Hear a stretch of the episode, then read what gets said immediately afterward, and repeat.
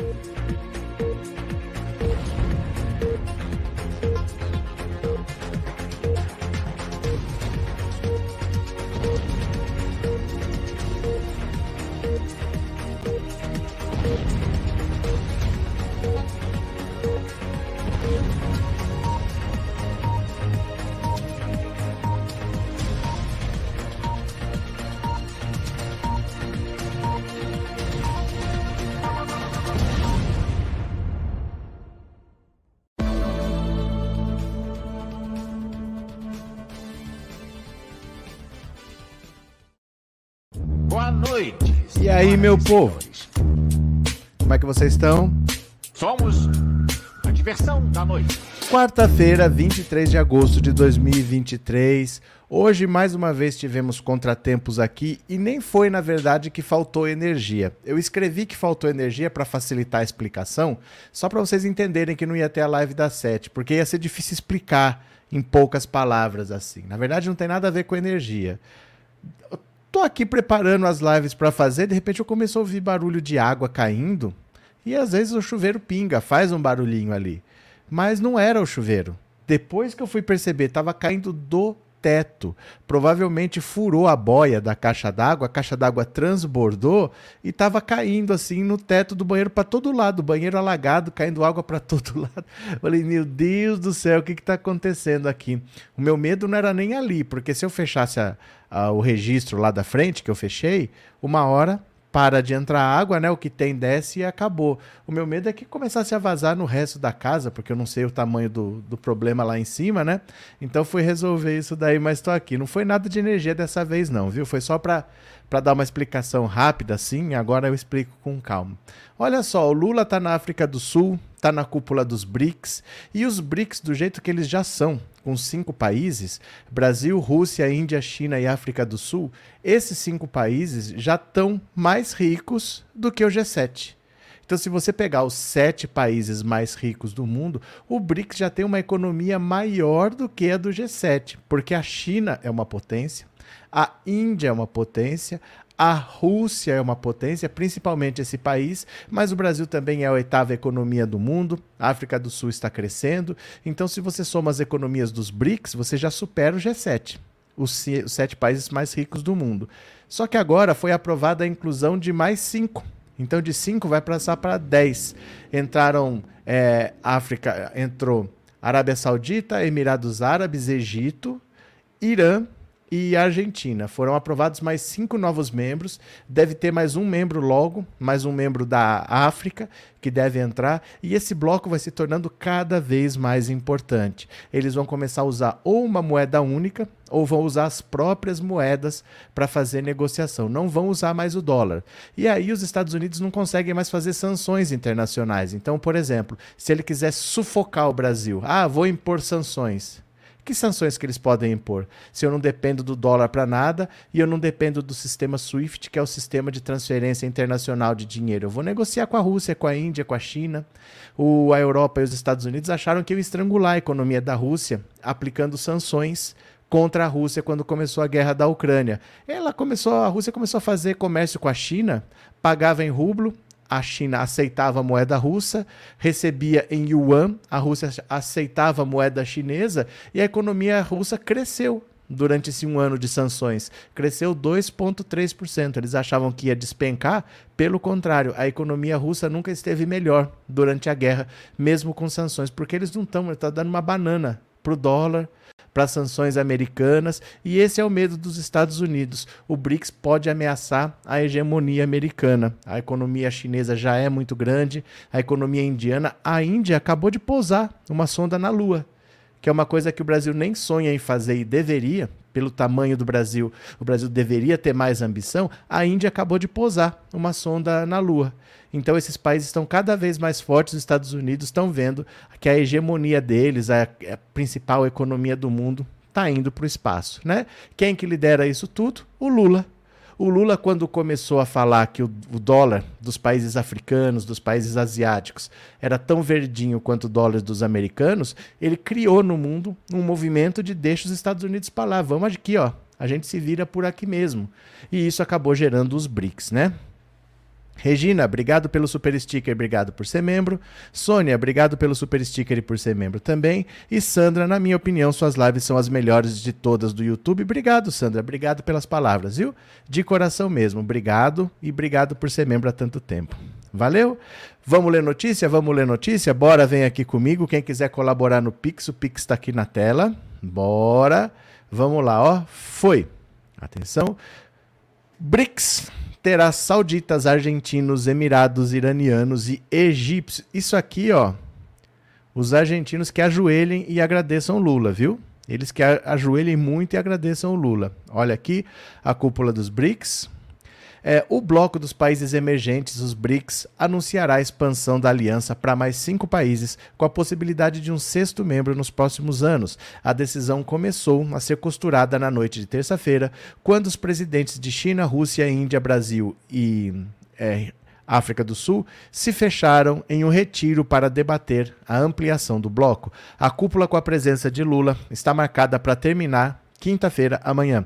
O rascunho da declaração final, obtido pelo UOL e revelado com exclusividade, indica que os nomes já estão definidos. Num primeiro momento, negociadores que estiveram dentro da sala do encontro reservado apenas para líderes apontam que foi estabelecida uma expansão deve mesmo acontecer. Apesar da resistência inicial de Brasil e Índia, também foi definido essa ampliação poderia contar com cinco ou seis países. Olha só. A costura do entendimento, segundo o UOL apurou, passou por uma distribuição geográfica dos novos países membros e teve um cunho essencialmente político. Também se privilegiou governos que já estivessem no G20, que ainda, ainda que esse não tenha sido o único critério.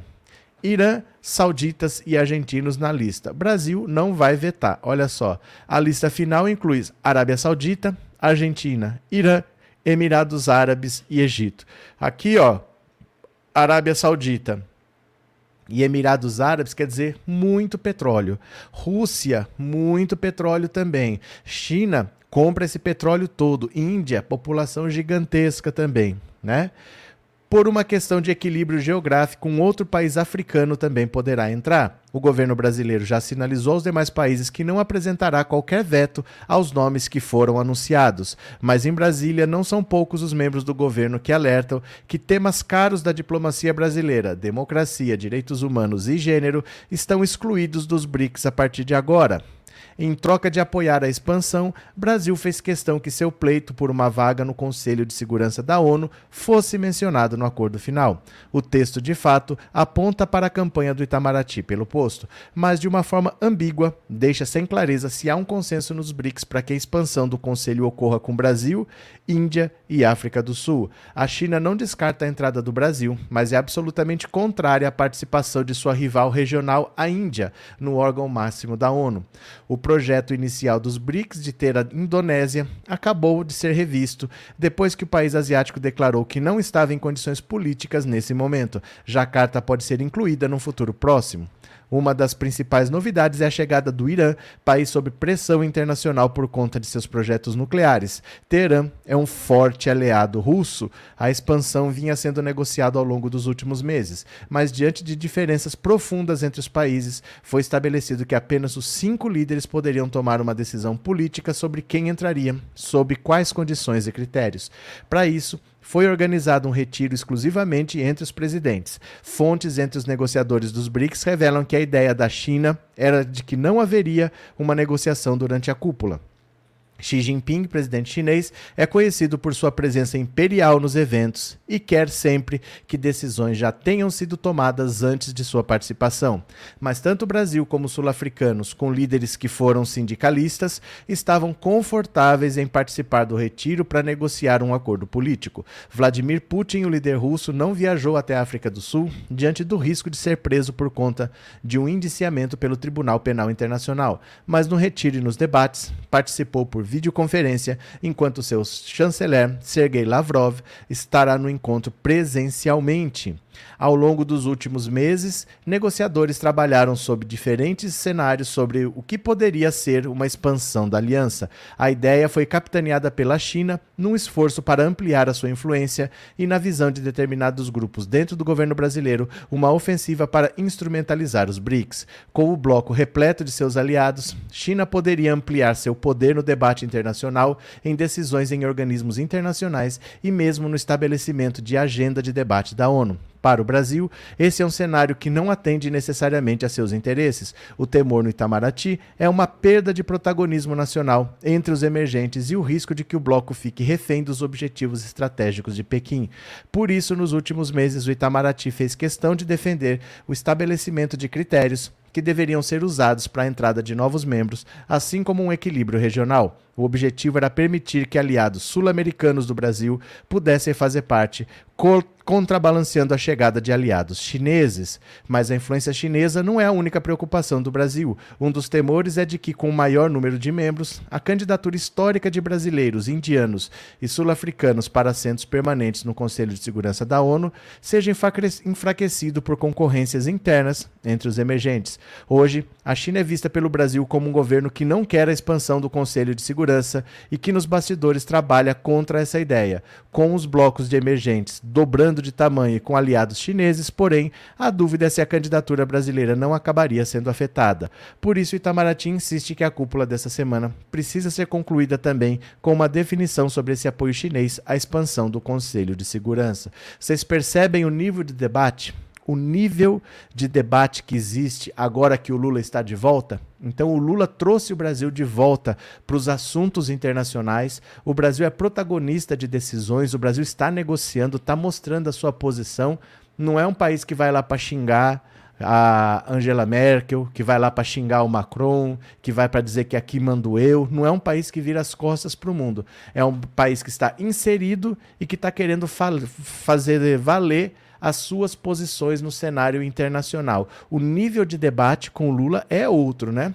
Milton, boa noite. Ainda ontem vi na TV uma reportagem relembrando o desastre do VLS-1. Acho que pode vir aí uma retomada do programa brasileiro de foguetes, quem sabe. Problema, Milton, é que é caro, né? É que é caro. Então, hoje foi aprovado o novo arcabouço fiscal. A gente estava preso no teto de gastos. Então não havia a menor possibilidade de falar vou investir. Porque o dinheiro que você usa num ano é o mesmo dinheiro do ano anterior. Você tinha um teto de gastos. Então, agora que o teto de gastos acabou, porque foi aprovado o novo arcabouço fiscal, agora tem uma nova regra de quanto dinheiro você tem. Aí você pode começar a ver o que, que você precisa fazer. Porque o Brasil está sem investir em nada desde o governo Michel Temer. Então, tem muita coisa que precisa ser feita. Vamos ver, né? Vamos ver, porque principalmente tinha que acabar o teto de gastos, que aí não adiantava nem sonhar. Agora dá para sonhar, mas tem prioridades, então vamos esperar para ver, viu? Abraço, Milton. Obrigado pelas palavras, obrigado pelo super chat e Geraldo, obrigado pelo super sticker, obrigado por ser membro, viu? Muito obrigado. Rosana, Lula é o nosso presidente. É o nível de debate é outro, né? As preocupações, o Lula não tá lá para passear, não tá lá para tirar foto, não tá lá para fazer campanha, ele tá lá para colocar o Brasil no mapa do mundo para falar, nós queremos decidir o que é melhor para todo mundo nós não estamos aqui para obedecer, nós estamos aqui para participar, né? Joseildo, das negociações do Bolsonaro, aonde ia ser a próxima motociata? Exatamente. Helena, boa noite. Tenho certa dificuldade de entender como os BRICS funcionam. Os países fariam negócio entre si? É isso? Não. Os países já fazem negócio entre si. Eles já fazem. Porque, por exemplo, você não compra coisa da China? Você compra coisa da China. Não compra? Todo mundo compra. Então você pode ir no mercado e ter lá um frango que foi. Não vou usar exemplo de comida, que normalmente a comida é o Brasil que produz, né? Mas você pode ir, por exemplo, numa loja de eletrodoméstico e tem lá um celularzinho que é Xiaomi. É chinês. Você já faz negócios com a China.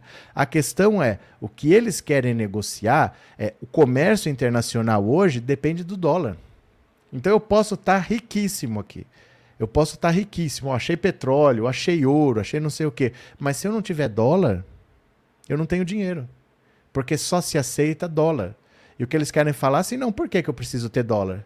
Por que, que eu não posso vender para a China e aceitar a moeda chinesa como pagamento? Por que, que a China não pode aceitar real? Nós podemos usar as nossas moedas sem depender do dólar. Ou então, nós podemos criar uma moeda nossa. A Europa não criou o euro? A Europa criou o euro. A gente pode criar uma moeda aqui que não precisa estar na mão das pessoas. Na mão das pessoas está o real. Mas no comércio internacional pode estar a moeda dos BRICS. Eles fizeram o banco dos BRICS para substituir o FMI. Então os países vão colocar dinheiro lá, igual o FMI. Os países ricos colocam dinheiro no FMI. Só que o FMI tem as suas regras para funcionar, né? O Banco dos BRICS teria outras e ia ajudar países membros em necessidade. Então, se eu não consigo dinheiro do FMI, eu poderia pedir para o Banco dos BRICS. Então, é, não é que você vai negociar, porque você já negocia. Você já negocia com a China, com a Índia, com esses países todos, mas você vai fazer sobre novas regras. Vamos combinar aqui como que a gente faz, né? É como se fosse assim, por exemplo, eu vou te contratar, eu vou te contratar para trabalhar para mim, mas eu não quero assim, é, você vai trabalhar, vai fazer isso, isso. Vamos combinar? Você vai trabalhar na sua casa, você vai fazer tal coisa daí, eu vou fazer tal coisa. A gente vai combinar as regras. Você entendeu? Essa é que é a diferença. Os BRICS são um grupo que já negociam, sempre negociaram, mas eles estão criando regras específicas para funcionar ali que vão beneficiar todos. E aí todos vão crescer. Essa é que é a ideia, né? Cadê? Irenaldo, boa noite, boa noite, meu caro. Vamos chegando. Cadê? É, Leonildo, também me preocupa a perda do protagonismo do Brasil com a expansão. Eu preferia que se entrassem membros como associados e não plenos como no Mercosul. É que assim, Leonildo, você não pode esquecer que o Brasil teve quatro anos de governo Bolsonaro. Então, que protagonismo você quer ter se o Brasil virou as costas para o grupo por quatro anos? Não se esqueça que o Brasil, em 2018, elegeu o Bolsonaro presidente. Então é normal uma perda de protagonismo do Brasil. O Brasil, se dependesse do Bolsonaro, sairia dos BRICS e sairia até do Mercosul. Ele falou isso. Que por ele ele sai de todos os órgãos. Então, nós estamos pagando o preço de ter eleito um Bolsonaro. Se o Brasil tivesse ativo, o Brasil era o líder dos BRICS. Porque a ideia foi do Brasil. Não adianta agora falar, ah, e o meu protagonismo? O Brasil, em 2018, elegeu um cara para implodir os BRICS e para implodir o Mercosul. Claro que nós vamos perder protagonismo, não tem o que chorar agora. Lembra que eu falei? Para recuperar o que foi perdido no governo Bolsonaro vai levar décadas? Essa é uma dessas. Era um momento crucial, importantíssimo, que o Brasil andou para trás, por causa das escolhas do presidente da República irresponsavelmente eleito em 2018. Então agora nós perdemos sim o protagonismo. Não é uma questão eu sou contra, eu sou a favor. Nós perdemos esse protagonismo por culpa do governo Bolsonaro, né? É, Márcia, tão bom ver o presidente que agrega, que pensa no coletivo. Pois é, né? Bora para mais uma, bora para mais uma. O guru que tem levado Lula a cutucar os Estados Unidos e as demais potências do Ocidente. Olha só aqui, ó, ó, ó. O papel, no papel, ele é apenas assessor especial de Lula para assuntos internacionais. Na prática, porém, o ex-chanceler Celso Amorim exerce um papel muito mais significativo no governo, com capacidade de influência e com poderes que transcendem o de titulares de pastas importantes como Relações Exteriores e GSI da Presidência da República, além da área de inteligência. É ele é, antes de qualquer outro, o cérebro por trás do discurso que o presidente tem repetido à exaustão, com cutucões nas grandes potências do Ocidente e, de certa forma, afagando os interesses de China e Rússia. Uma retórica empacotada a partir do mote de que é preciso ampliar as instâncias de decisão mais importantes no planeta e dar mais voz e espaço aos países em desenvolvimento. Não por acaso, o ex-chanceler é um dos principais integrantes da comitiva que Lula levou a Joanesburgo, onde participa da 15ª reunião da cúpula dos BRICS, o bloco de países que reúne Brasil, Rússia, Índia, China e África anfitriã, África do Sul. Semanas antes, Amorim já havia viajado para o país africano, cumprindo um papel que dá a exata medida de sua relevância no governo. No fim de julho, o ex-chanceler foi designado por Lula para representar o Brasil em um dos encontros dos conselheiros de segurança nacional dos países integrantes dos BRICS. Ele não tem essa função formal. Na prática, porém, é tratado como tal. O evento reuniu figuras relevantes dos governos de Putin, Nikolai Patrushev, secretário do Conselho de Segurança russo, e do governo de Xi Jinping, como Wang Yi, alçado recentemente ao comando da chancelaria chinesa após o desaparecimento de seu antecessor. Na ocasião, Celso Amorim aterrissou na cidade sul-africana com pompa e circunstância a bordo de um jato oficial da Força Aérea Brasileira e acompanhado de um séquito de assessores. Na delegação brasileira havia ainda representantes do Itamaraty, do GSI, da ABIN, Serviço Secreto do Governo todos, porém, como coadjuvantes de Celso Amorim. O encontro preparatório para a reunião da cúpula dessa semana antecipou e alinhavou debates sobre temas relevantes como a guerra da Ucrânia. O protagonismo de Celso Amorim tem ficado evidente nos giros internacionais de Lula. Foi assim, por exemplo, na visita oficial que o presidente fez à China em abril. Chefe do Itamaraty, o chanceler Mauro Vieira também esteve lá mas de tão discreto, passava quase batido nos compromissos oficiais. Amorim, que é filiado ao PT, tem recebido do presidente missões tão sensíveis quanto falar em seu nome em uma reunião quase secreta em Moscou com Putin, com a guerra em pleno curso. Antes, ele havia visitado Nicolás Maduro na Venezuela. Mais recentemente, foi a Cuba para um encontro com o ditador Miguel Dias-Canel, atual comandante em chefe da ditadura castrista. Com frequência, cabe ao ex-chanceler fazer as vezes de porta-voz do governo nos assuntos candentes da agenda internacional, mas até do que o próprio Mauro Vieira diga-se. Nessa terça, em Joanesburgo, Amorim defendeu a união dos países em desenvolvimento como forma de se estabelecer uma nova ordem global. Cara à esquerda, a mesma toada havia sido adotada pouco antes pelo próprio Lula em seu primeiro discurso na reunião. A retórica engendrada, encampada pelo viva voz pelo presidente, inclui a defesa do fortalecimento de outras moedas para fazer frente à dependência do dólar e a reforma dos foros de poder global, como ONU, para garantir mais participação de países outros que não apenas as grandes potências ocidentais. O mundo não pode mais ser visto e ditado pelo G7, pregou Amorim, referindo-se ao grupo de sete nações mais desenvolvidas do mundo. É exatamente o que parece. Por vezes, o guru de Lula se mostra até mais ambicioso que o chefe.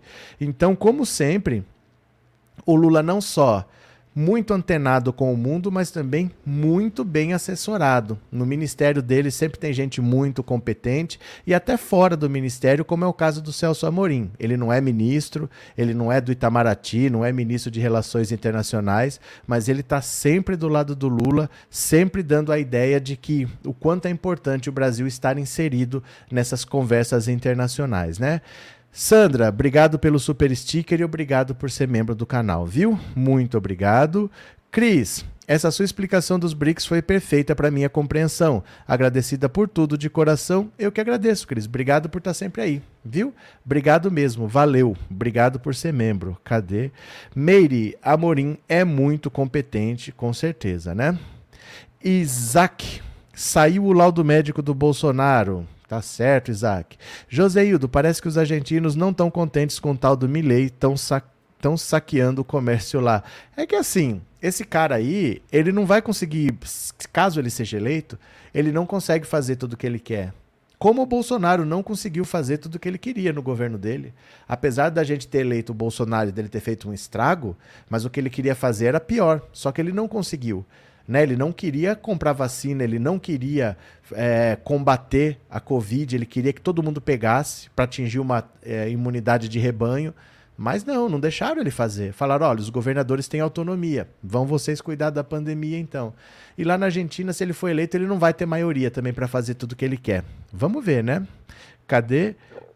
É, Gabriel, Celso Amorim, uma pessoa totalmente leal. Pronto, Ana Carolina, toca os parabéns da Dilma para mim. Boa noite. Por quê? Por quê? É seu aniversário, por acaso? Então, parabéns, Ana. Feliz aniversário. Parabéns para todo mundo que está fazendo aniversário hoje. Já vale para todo mundo, tá? Deixa eu procurar aqui. Espera aí só um segundo. Espera lá. Espera lá. Pronto, bora. Parabéns, felicidades, Ana. Vamos cantar parabéns para você, em cada um na sua língua. Will you join me, each one singing happy birthday in his own respective language, shall we? Ah, então, happy birthday to you, happy birthday to you, happy birthday, happy birthday to you.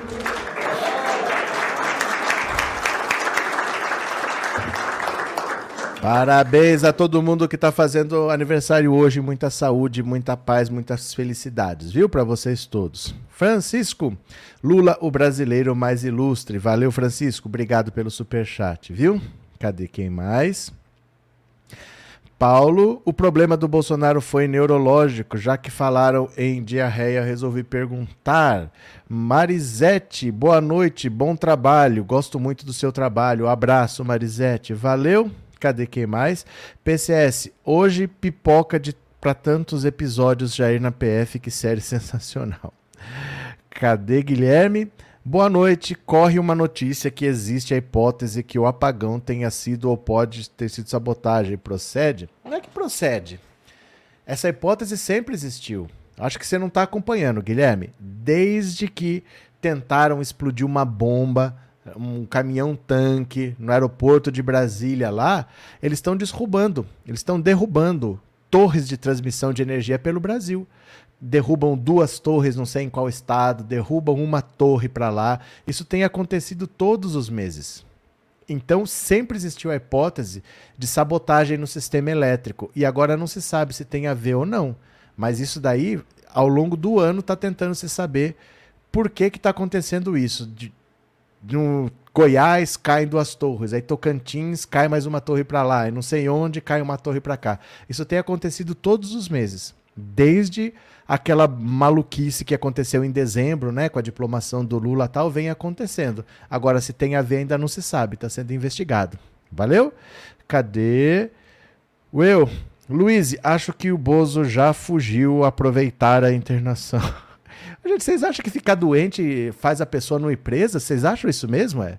Só para eu entender. O Roberto Jefferson está num hospital, neste exato momento. Não existe isso de inventar uma internação para fugir. De onde que vocês tiram essas teorias de vocês, hein? Que o cara fica doente e não vai preso. Se a pessoa doente não fosse preso, o Brasil era o país mais doente do mundo. Tava todo mundo doente para não ir preso aí, cometendo crime e botando atestado. De onde que vocês tiram essas teorias? Gostaria de saber. Bora para mais uma, bora para mais uma, bora para mais uma, bora para mais uma. Bora, bora, bora. Petróleo na Amazônia, parecer da AGU não muda nada. Olha só explicar essa história aqui para vocês. O presidente do IBAMA, Rodrigo Agostinho, afirmou que o parecer da AGU sobre a exploração de petróleo na bacia da Foz do Amazonas não muda nada na análise da licença ambiental para a Petrobras na região.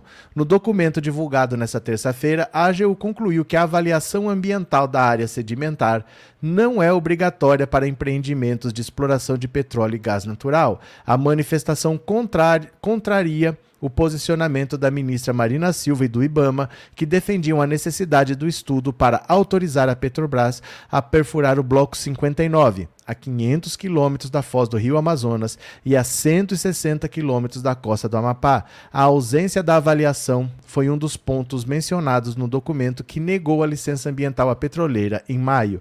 Um novo pedido está sob análise da área técnica do IBAMA. O parecer não muda nada em relação ao trabalho que o IBAMA precisa fazer, que é a análise técnica do processo de licenciamento ambiental. Ele também ressaltou que a realização da AAAS ajudaria muito, mas não sabe dizer se o Ministério de Minas e Energia contratará o estudo ou não é improvável que a avaliação seja feita, já que a manifestação da AGU ocorreu em resposta a uma solicitação do próprio ministro de Minas e Energia, Alexandre Silveira, que discorda da obrigatoriedade. Ele pediu que o órgão realizasse a interpretação sob a legalidade dessa exigência, no intuito de evitar risco à segurança energética e à autossuficiência em petróleo adquirida com extremo esforço pelo Brasil na última década. A avaliação ambiental é normalmente feita antes da licitação da concessão de blocos de petróleo e gás. O estudo serve para analisar melhor o território e identificar possíveis riscos ambientais, consequências ao ecossistema aquático e à saúde humana. Esse estudo não foi feito antes da concessão dos blocos à Petrobras. A AGU, no entanto, conclui que ela pode ser substituída por uma manifestação conjunta entre os Ministérios de Minas Energia e Meio Ambiente. Em audiência no Senado nessa quarta, Marina disse que a AAAS não é pré-requisito para autorizar ou não a exploração e que não existe conciliação com questão por, para a questão técnica. A questão da avaliação ambiental para a área sedimentar é uma ferramenta de planejamento que ajuda nos processos de licenciamento, na feitura da é, do termo de referência, mas não é a condicionante para ter sido dada ou não a licença. A ministra afirmou ainda que nunca disse que a avaliação era condicionante. No entanto, após o IBAMA negar a autorização à empresa, ela informou que o governo decidiu que a AAS seria sim obrigatória com base em uma portaria de 2012. O procedimento que está estabelecido para o conjunto de ações de investimentos que serão feitos envolvendo processos de licenciamento terão que cumprir esse requisito que foi estabelecido pelo próprio governo em 2012. A questão é o seguinte, ó, existe essa avaliação ambiental de área sedimentar. Ela não existe para esse caso específico da exploração de petróleo na foz do Amazonas, né? E vamos entender o seguinte: não é que se está explorando, que se está querendo explorar, explorar petróleo na foz do rio Amazonas. Não é isso. Entendam aqui, ó. Entendam aqui. Existe uma coisa que se chama a margem equatorial do rio Amazonas. Porque normalmente o que, que acontece? Quando um rio deságua no mar, o mar tem muito mais água do que o rio e tem muito mais força. Então, quando o rio vai chegando no mar, o mar invade o rio. Perto do mar, a água já está salobra. Você vai entrando assim, ó, você já sabe que está chegando no mar porque o rio está salgado. Isso acontece com todo o rio do mundo. Só que o rio Amazonas tem tanta água, mas tanta água, tanta água, em alguns lugares, de um lado da margem para o outro lado da margem, não é que você não vê, dá mais de 40 quilômetros de distância. O rio é muito largo, tem muita água. Então no Rio Amazonas acontece o contrário: o rio invade o mar. O mar é doce na saída do Amazonas e numa área muito grande. Então, desde do Rio Grande do Norte até lá no Suriname, eles chamam de margem equatorial do Rio Amazonas, que é a área de influência do Rio Amazonas no oceano, de tanto que vai a água do Rio Amazonas rio adentro. Nessa área gigantesca que vai do Rio Grande do Norte até o Suriname, tem cinco campos de petróleo brasileiros, que você já sabe ali que tem petróleo.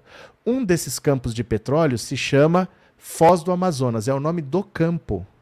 Mas ele está no oceano, ele não está na Foz do Amazonas. É que o nome do campo é Foz do Amazonas. Então a exploração de petróleo na Foz do Amazonas não é na Foz do Rio Amazonas, é lá no oceano num campo de petróleo que tem o nome de Foz do Amazonas. E nessa margem equatorial, que vai desde o Rio Grande do Norte até o Suriname, o Suriname já explora petróleo.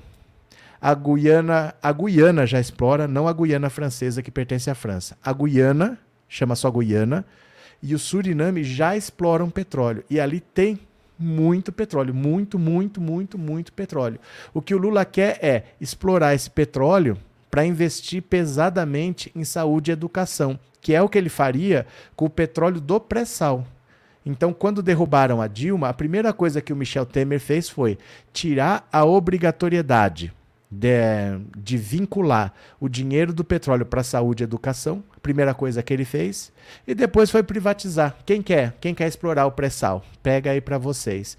Então hoje o petróleo do pré-sal não vai render o dinheiro que a gente queria para saúde e educação, porque o Temer desvinculou essa obrigatoriedade. Mas tem esse petróleo que está no oceano também, que tem um campo específico que chama Foz do Amazonas, então não é na Foz do Amazonas, é num campo lá no meio do oceano que chama Foz do Amazonas, que o governo quer explorar. A, o IBAMA exigiu uma licença, que é essa aqui, ó, que se chama cadê? Que se chama Avaliação Ambiental de Área Sedimentar. Mas o governo falou: vocês estão pedindo um documento que não precisa e consultou a AGU, a Advocacia Geral da União. Ó, o IBAMA está me pedindo isso aqui. Precisa ou não precisa? O IBAMA falou, o, a AGU falou que não, ó.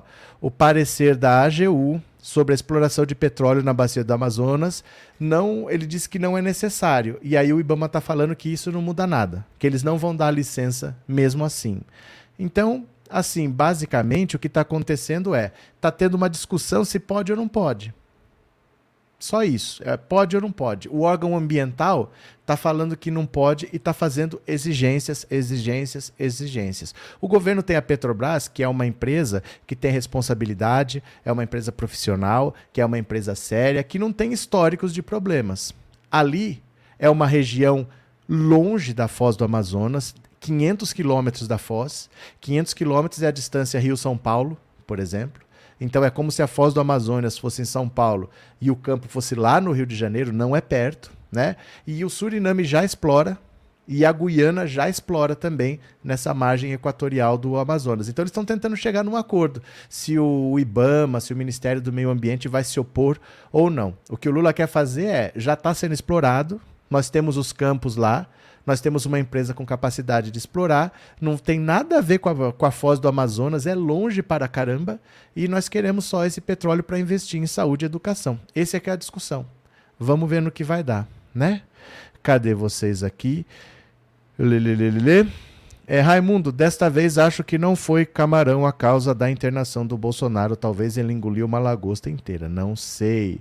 Meire, são 200 milhas de água, muita água. É, é muito longe. Não é perto, não é uma coisa assim, ah, vai poluir a floresta amazônica. É praticamente a distância São Paulo e Rio.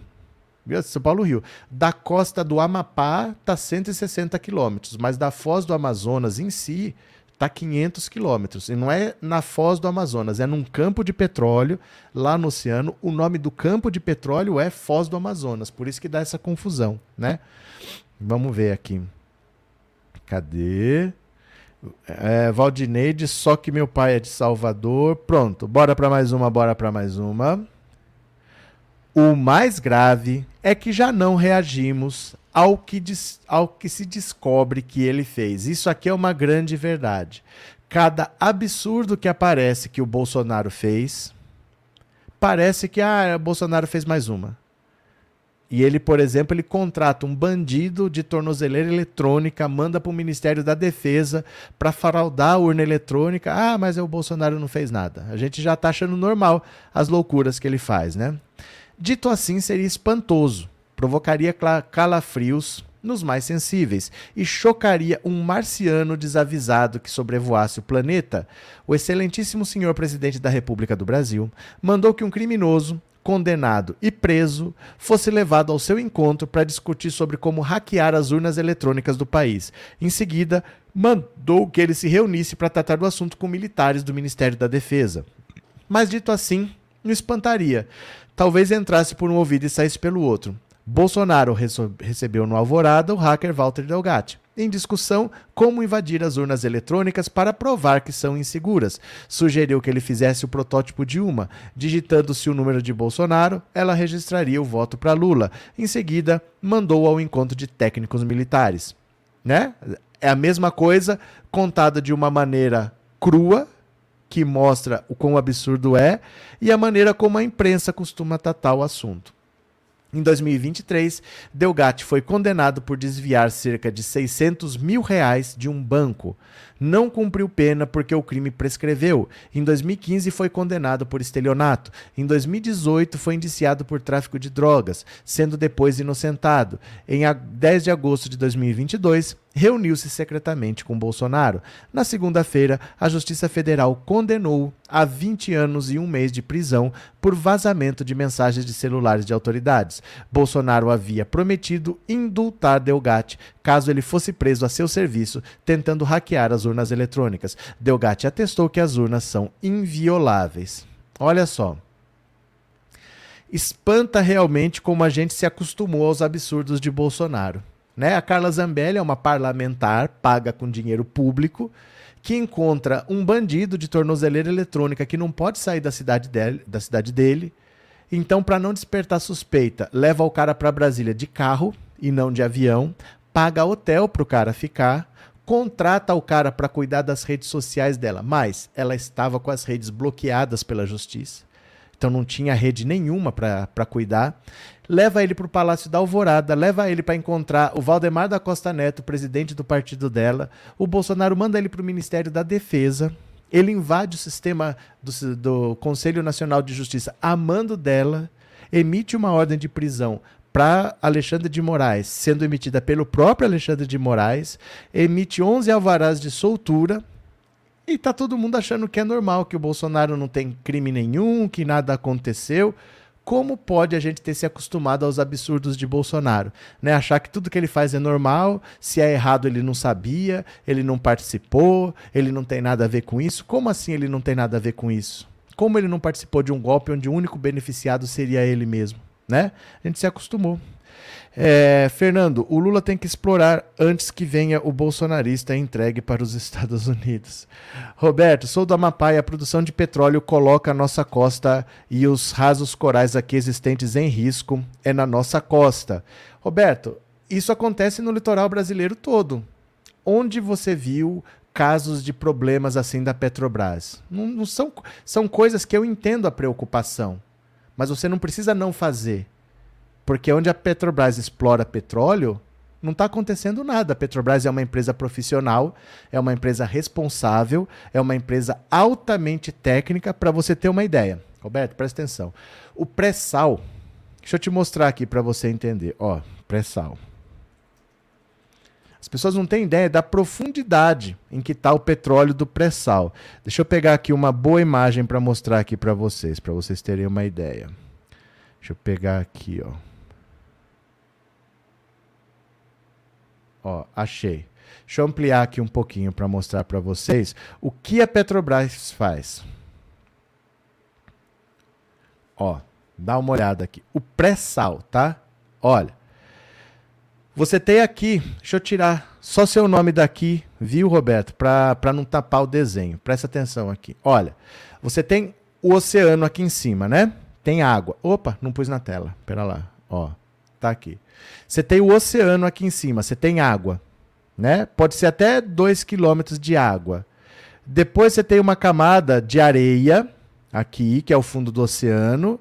Aí você tem uma camada que chama pós-sal.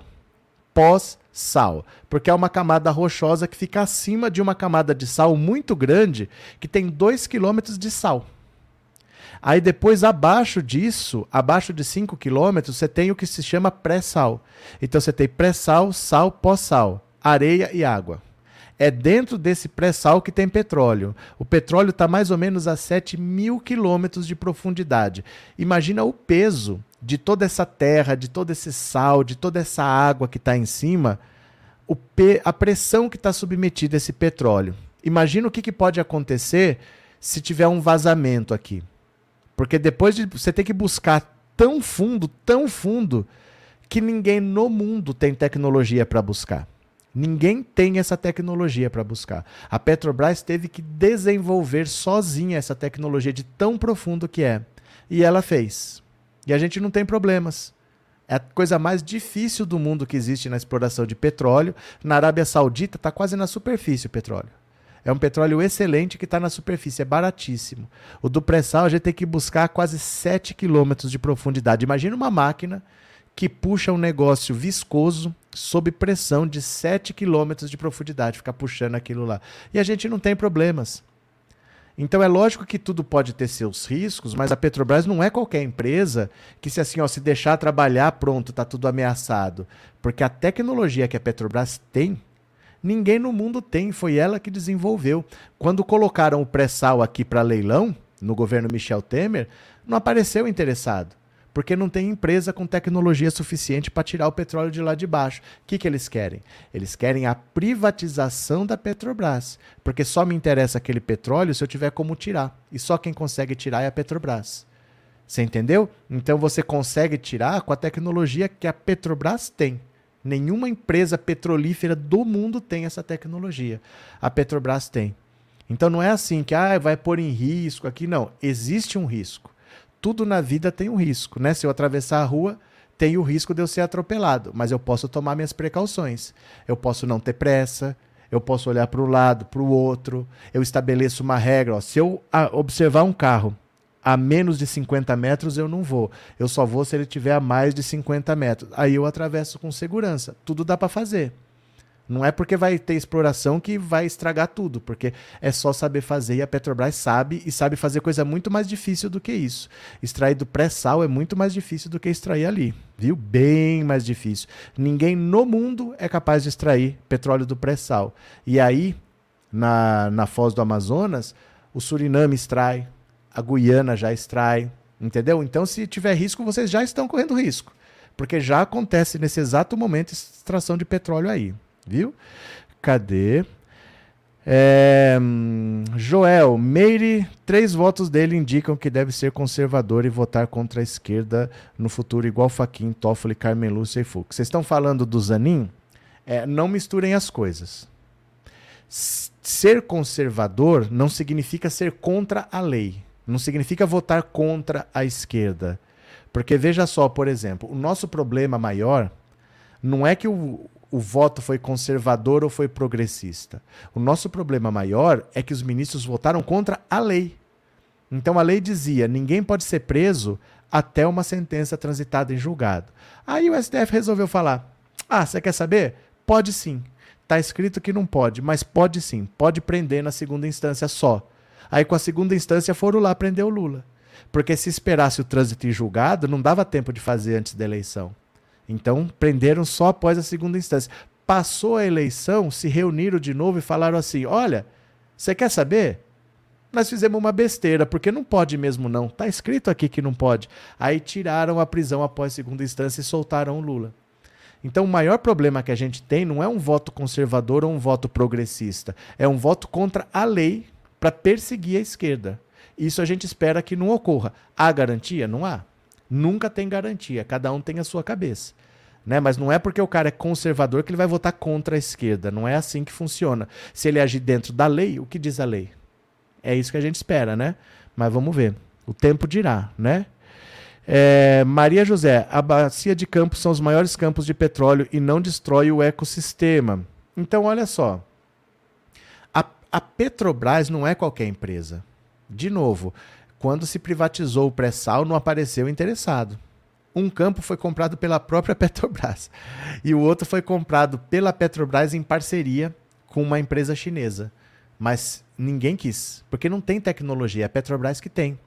E se for um risco, já se está correndo esse risco, porque já existe extração de petróleo ali no Suriname e na Guiana, que está do lado ali do Amapá. Então, o risco já existe, já está acontecendo a extração. Só que nós estamos falando de uma empresa que não tem um histórico de problemas ambientais, porque é uma empresa de competência mundial. A Petrobras tem tecnologia que ela desenvolveu com dinheiro brasileiro, com trabalho brasileiro, com cabeças brasileiras que ninguém no mundo tem. A Shell, quando estava procurando o pré-sal, a Shell estava procurando junto. E começou a furar, começou a furar, começou a furar. É que está a 7 quilômetros de profundidade. Ninguém vai tão fundo assim. A Shell desistiu. Chegou numa hora que ela falou: Ó, pra mim chega, eu já gastei não sei quantos bilhões aqui, não achei nada, para mim não dá. A Shell desistiu. A Petrobras continuou, foi lá e achou petróleo no pré-sal. Mas a Shell desistiu. Então nós não estamos falando de qualquer empresa, não. Entendeu? Cadê? Blé, blé, blé. Meire, aqui 33 graus, calor desértico. Pronto. Cadê que mais? É, Anne, sei exatamente a que se refere, eu não estava brincando, a família e as brigas ficaram perigosas e realmente chegou um ponto que está insustentável. Ainda bem que a minha filha está longe do furacão. O que, que aconteceu? Bora para mais uma, bora para mais uma. Cadê aqui? Exames de Bolsonaro em São Paulo são preparativos para três cirurgias que devem ocorrer em setembro. Olha só. Os exames médicos realizados pelo ex-presidente Jair Bolsonaro em um hospital particular de São Paulo nesta quarta-feira são preparatórios para três cirurgias a que Bolsonaro deve ser submetido ainda no mês de setembro. A informação foi divulgada inicialmente pela agência Reuters e em seguida confirmada à Globo News. Bolsonaro foi internado no Hospital Vila Nova Star, na capital paulista, no início da manhã desta quarta, confirmou o advogado Fábio Weingarten. Segundo o blog, Bolsonaro é acompanhado pelos médicos Maurício Weingarten e Antônio Macedo. O ex-presidente deve ter alta na quinta-feira. O depoimento à Polícia Federal no caso das joias está marcado para 31 de agosto.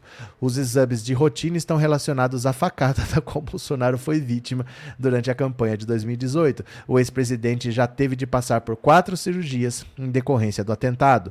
Além disso, realizou outros dois procedimentos não relacionados à facada, uma cirurgia para retirada de cálculo da bexiga e uma vasectomia. Em julho de 2021, Bolsonaro apresentou soluços persistentes e foi internado após ser diagnosticado com obstrução intestinal.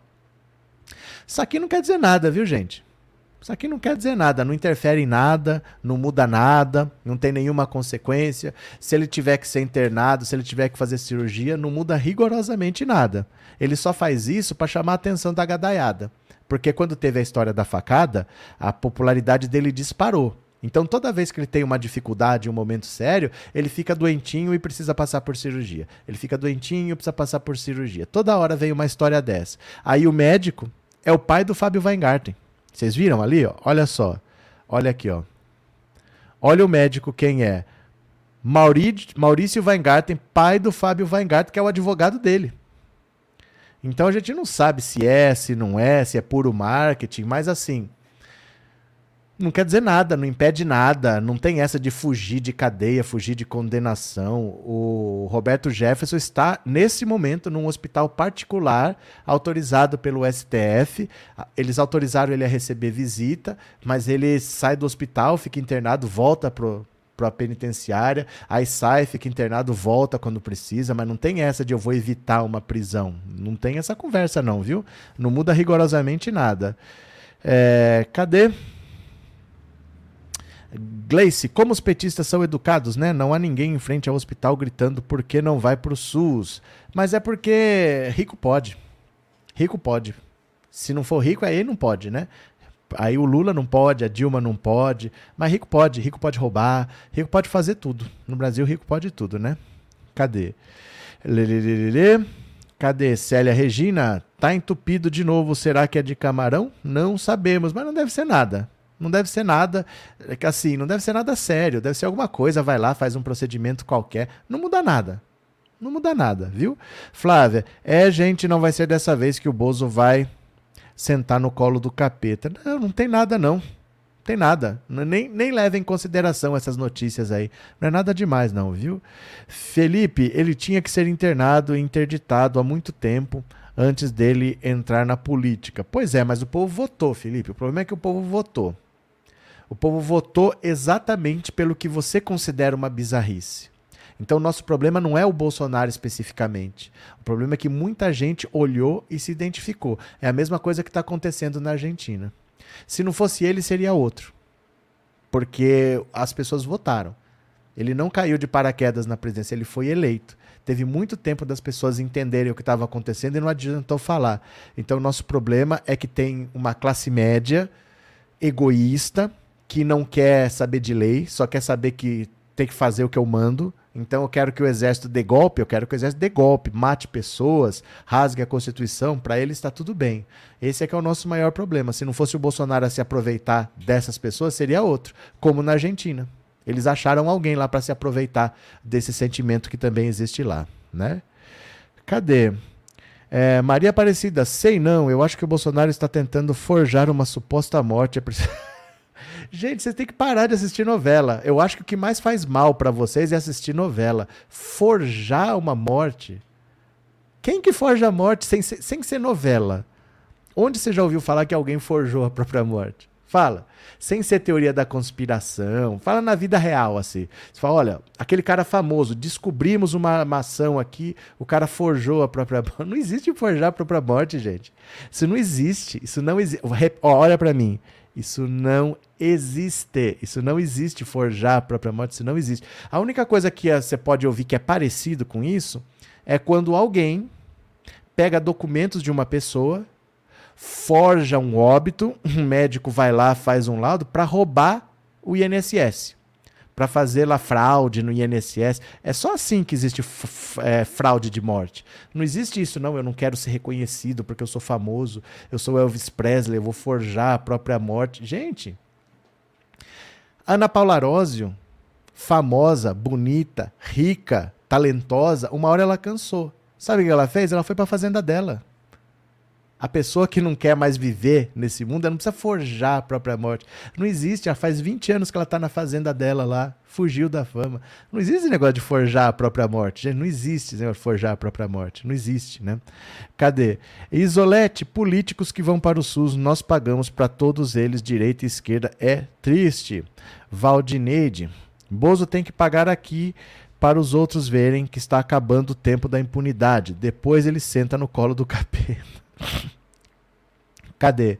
É, Itan, não deram um cascudo no agressor do Bozo. Não. É gente educada, né? É gente do bem. Cuba pode entrar para os BRICS. Isso é uma afirmação? Você está dizendo que Cuba pode entrar para os BRICS? Nada indica. Nada indica. Cuba tem que se virar. Cuba tem que se virar. Cuba não tem que entrar porque quer ser ajudado, né? Porque todo mundo quer ser ajudado. Você acha que a situação de Cuba, por exemplo, é pior o que é de muitos países africanos? É pior que a de Moçambique, por exemplo, de tantos países que tem por aí? Todo mundo quer ser ajudado. Ninguém vai entrar porque precisa ser ajudado. É um grupo de países que estão querendo uma solução coletiva. Então, como é que a gente vai fazer se Cuba quer ter uma economia à parte? Cuba quer ter uma economia diferente. Como é que a gente vai fazer? Né? Se não pode ter uma empresa é, de outro país lá, não, como é que faz? O problema é que Cuba, Cuba fechou a economia. Como é que ela vai para entrar num bloco comum se o país decidiu fechar a economia? Faz, você entende o que eu estou dizendo? Vamos cooperar, as nossas economias vamos cooperar? Cuba é uma economia fechada. Porque todo mundo lá é funcionário do Estado, todo mundo é. Não dá para você pensar em blocos econômicos quando você tem um país com uma economia fechada. Né? Cadê? Moura, Ana Paula Arósio só aparece para fazer um comercial do Santander, autorizou a renda, atualizou a renda e tchau de novo. É, não existe esse negócio de eu vou, eu não quero mais viver na fama, vou forjar minha própria morte para viver em paz. Gente, é só não sair de casa. É só não sair de casa, é o que a Ana Paula Arósio fez. Fica lá na fazenda dela, faz 20 anos que ela está lá, é muito é que a gente é acostumado com ficção, a gente não é acostumado com vida real. Na vida real não tem essa, vou forjar minha própria morte, vou arrumar um corpo para pôr no velório lá. Vocês estão demais, hein? Cadê? É, Raimundo, ele tem que tomar uma lavagem para limpar o intestino. Cadê que mais? Cadê? É, Lin, espero que os argentinos não caiam nessa armadilha da extrema-direita. Os BRICS não deveriam aceitar a Argentina. Se esse louco for eleito, ele vai aprontar poucas e boas. Mas o que teria acontecido com o Brasil nos últimos quatro anos, então? Hein? Já pensou? Porque o Brasil elegeu o Bolsonaro que fez o que fez. Virou as costas para o BRICS, quis acabar com os BRICS, quis acabar com o Mercosul. Você já pensou se esse mesmo critério fosse usado com a gente? A gente não pode ter critérios que dependam de um presidente, porque o presidente vai passar do mesmo jeito que o Bolsonaro passou. Agora, a Argentina é um país que não pode quebrar, porque se quebrar, ela leva a indústria brasileira junto. Praticamente ninguém compra produto industrializado do Brasil. Quem compra é a Argentina. Então o Lula quer incluir a Argentina lá, primeiro para ter alguém aqui vizinho, independente do presidente. O presidente vai passar, o Brasil precisa de um parceiro lá estratégico e precisa de uma economia que se abastece da economia brasileira, porque se a Argentina quebrar, ele arrasta a indústria brasileira junto. É essa que é a questão. Né? Agora, você já pensou se usasse esse critério com a gente? Olha, o Brasil elegeu um louco lá, tira o Brasil dos BRICS. Como é que faz agora? Né? Cadê Francisco? Lula, o brasileiro mais ilustre? Obrigado, Francisco. Maria José, dia 25, Maria das Dores Lopes, minha mãe, completa 96 anos. Desejo o Bolsonaro preso. Valeu, Maria José dia 25. Volta aqui pra gente tocar a musiquinha, tá? Volta dia 25. Obrigado, Maria José. Obrigado de coração. Volta dia 25 que eu toco parabéns para ela, né? A Dilma. Toco parabéns para ela. Obrigado. Eduardo, não acredito em teoria, mas em conspiração. Eduardo, acreditar, você pode acreditar no que você quiser, só que isso não tem fim. O problema é esse, é que isso não tem fim. Se você não tiver, a, se você não se ativer aos fatos, você vai ficar louco e não vai para lugar nenhum. Porque eu falo para você assim: o homem não foi para a lua. Os Estados Unidos nunca estiveram na lua, certo? Mas aí a China foi para a lua. Não, mas a China também não foi, está mantendo a mentira dos americanos, tá? Agora a Índia chegou lá, não, mas a China também está mentindo. Você pode ficar acreditando no que você quiser, mas onde isso te leva? Às vezes a gente gasta energia demais com uma coisa que não vai nos levar para lugar nenhum. Essa é que é a questão. Todo mundo é livre para acreditar no que quiser, mas onde isso te leva? Você pode ficar acreditando, achar que tem uma grande trama, mas onde isso nos leva? Nós precisamos de fatos. Né? Nós precisamos de fatos. Então, muitas vezes, a gente só fica perdendo tempo com isso. E a gente não vai para lugar nenhum. 99% de todas as suas preocupações, no fundo, no fundo, nunca acontecem. No fundo, nunca acontecem. Né? Valeu, Eduardo. Obrigado. Cadê? Lin, só que ele disse que não vai fazer comércio com o Brasil e com a China. Entre o que ele disse e o que vai acontecer são coisas diferentes, porque você já devia estar acostumado que no Brasil foi assim. Bolsonaro também falou um monte de coisa, mas não conseguiu pôr em prática. Porque existe um Congresso, porque existe um STF, porque existe uma população que não vai aceitar. Né? Então não é simplesmente ele falou, vai acontecer. Porque o Bolsonaro, se ele pudesse ter feito, nenhum de nós estava aqui. Viu? Nenhum de nós está aqui se ele pudesse ter feito tudo o que ele queria fazer. Cadê? É, Felipe, de certa forma o Brasil depende da Argentina em termos comerciais, mas já com aquele Milley lá no poder, dando va valor à dolarização, o que irá acontecer nos próximos capítulos? Ninguém sabe. Gente, essas perguntas nunca fazem sentido em política. Ah, mas o que vai acontecer? Ninguém sabe, porque não está eleito. Aquilo foram as primárias. Ainda tem o primeiro turno, ainda tem o segundo turno. Nós não sabemos quem vai ser eleito. Ele pode nem ser eleito. Segundo, nós não sabemos, caso ele seja eleito, se isso é discurso ou se isso vai virar prática. Terceiro, se ele quiser pôr em prática, precisa ver se ele consegue. Uma coisa é ele falar: será que os empresários argentinos vão querer que feche a economia e vão viver do quê? E vão vender para quem? Vão comprar de quem? Né? Porque muitas das coisas que eles consomem lá vêm daqui do Brasil. Eles vão aceitar pagar mais caro só porque o presidente acha bonito isso? Então não é uma questão simplesmente de eu querer. A gente não sabe nem se ele vai ser presidente. Se ele for presidente, não sabemos se ele vai tentar pôr em prática o que ele falou, pode ser só um discurso para se eleger. E se ele tentar pôr em prática, ele não sabe se ele consegue, só esperando para ver. Viu, Felipe? Abraço. Cadê? É, Antônio, será será de Bolsonaro então ruim assim? Não entendi, Antônio, o que, que quis dizer? Antônio, Ana Paula Rosa está bem tranquila em sua fazenda na Inglaterra. Hoje ela é produtora mais rural. É na Inglaterra a fazenda dela? Que eu achava que era em Minas. Não é em Minas? Cadê? É, Lula queria incluir a Argentina no BRICS. Queria incluir? Não, incluiu. A Argentina está incluída no, nos BRICS, que está acontecendo lá na, na África do Sul. Né? Cadê? Aqui. E. E. Cadê aqui? Mais uma só para terminar. Olha só. CPI quebra sigilo de Cauã Raymond e Tata Werneck. Olha o pessoal que está metido com criptomoeda, viu? Ó, a CPI das pirâmides financeiras aprovou a quebra de sigilo bancário dos atores Cauã Raymond e Tata Werneck, além do apresentador Marcelo Taz. A decisão foi divulgada no site oficial da Câmara dos Deputados. Atores são investigados por atuação em propagandas da empresa Atlas Quantum. A CPI também definiu a quebra de sigilo bancário do dono da empresa, Rodrigo Marques dos Santos. Pedido foi do deputado federal Paulo Bilinski. Requer que essa CPI decrete a quebra de sigilo bancário da empresa Atlas Quantum, pertencente a Rodrigo Marques dos Santos, CNPJ tal, e dos contratados senhores Cauã Raymond Marques, Marcelo Tristão Ataíde de Souza e a senhora Talita Werneck Arguelles assim como o acesso aos contratos e aos dados do pagador relativo às campanhas realizadas. Artistas foram convocados para a comissão, mas não compareceram em reuniões após conseguirem habeas corpus emitidos pelo STF. A Antras Quantum foi acusada de aplicar golpes de mais de 7 bilhões de reais, lesando cerca de 200 mil investidores, e o próprio Marcelo Taz foi um deles. É, enquanto a empresa ainda operava, Tata, Cauã e Taz participaram de campanhas publicitárias. Diversos vídeos de Cauã e Tata ainda estão disponíveis na página da Atas Quantum no Facebook. Nas peças, os dois dão depoimentos falando que acreditavam na empresa e no investimento em criptomoedas. Eu acho que as pessoas vão perceber que é um percurso natural, que eles precisam começar a ter maior controle sobre os seus gastos. Eu fiquei interessada por ter o domínio sobre algo que eu luto tanto e sempre lutei para conseguir. Tata e Cauã ainda se uniram a um time de influenciadores para o chamado Desafio Investidores, um evento transmitido ao vivo nas plataformas digitais para divulgar a empresa e os seus serviços. O Ronaldinho Gaúcho não foi, Foi autorizada a condução coercitiva dele porque ele faltou ao depoimento e agora essa galera toda vai ter que explicar que história é essa de criptomoeda.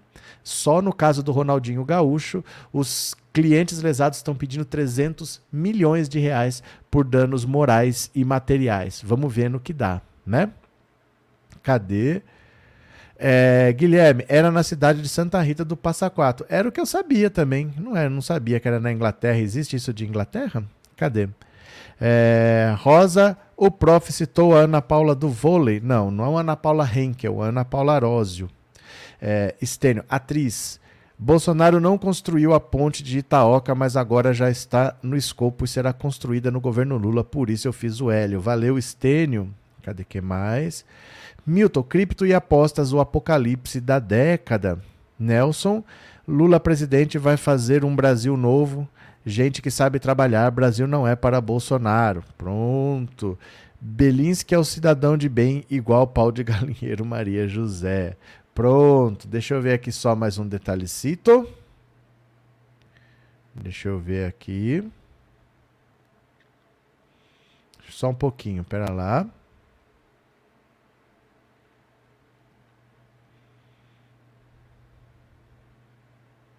Só um segundo, viu? Que eu já vou finalizar aqui. É que eu vou direcionar a live pro, ca canal da professora Daniela Araújo. A gente vai lá conversar mais um pouquinho, tá? Deixa eu só direcionar aqui. Pronto. Hoje eu não vou fazer resumo do dia porque eu só fiz uma live. Então ia ser uma repetição, né? Ia ser uma repetição, por isso que não vai ter porque eu só fiz uma live, tá bom? Então, gente, bora, bora, vamos lá fazer o invadir o canal dela, vamos fazer uma presença, tem 2.500 pessoas. Será que pelo menos mil pessoas vão? Pelo menos mil pessoas vão? Bora, bora, bora. A live vai aparecer na tela e foi, gente. Obrigado por tudo. Obrigado por suportarem os contratempos. Amanhã estamos aí. Beijos, eu já fui.